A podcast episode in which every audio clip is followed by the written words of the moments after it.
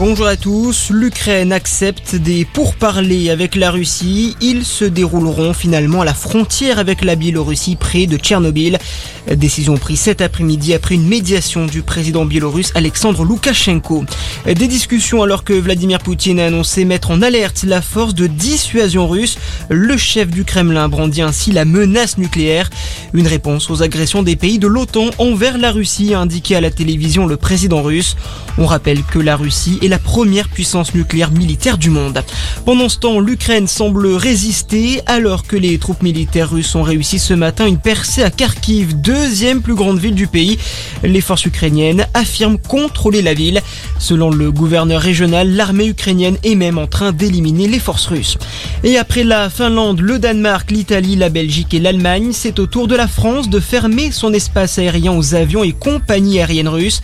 Annonce cet après-midi du ministre des Transports Jean-Baptiste Djebari sur Twitter. Air France de son côté suspend temporairement la desserte et le survol de la Russie et n'assurera plus ses liaisons vers Moscou et Saint-Pétersbourg jusqu'à nouvel ordre. Et en soutien du peuple ukrainien, à Paris, environ 200 personnes sont réunies devant la fontaine Saint-Michel. Au moins 100 000 personnes manifestent en ce moment à Berlin, en Allemagne, en signe de solidarité. Dans l'actualité également, François Bayrou annonce vouloir parrainer Marine Le Pen au nom de la démocratie. Le président du Modem souhaite avec ce parrainage aider les candidats en difficulté qui n'ont pas reçu les 500 signatures nécessaires pour se présenter. Une initiative saluée par la candidate du Rassemblement national. Et puis en foot, scénario cruel pour Monaco. Le club de la principauté s'est incliné à domicile dans les dernières minutes de jeu face à Reims.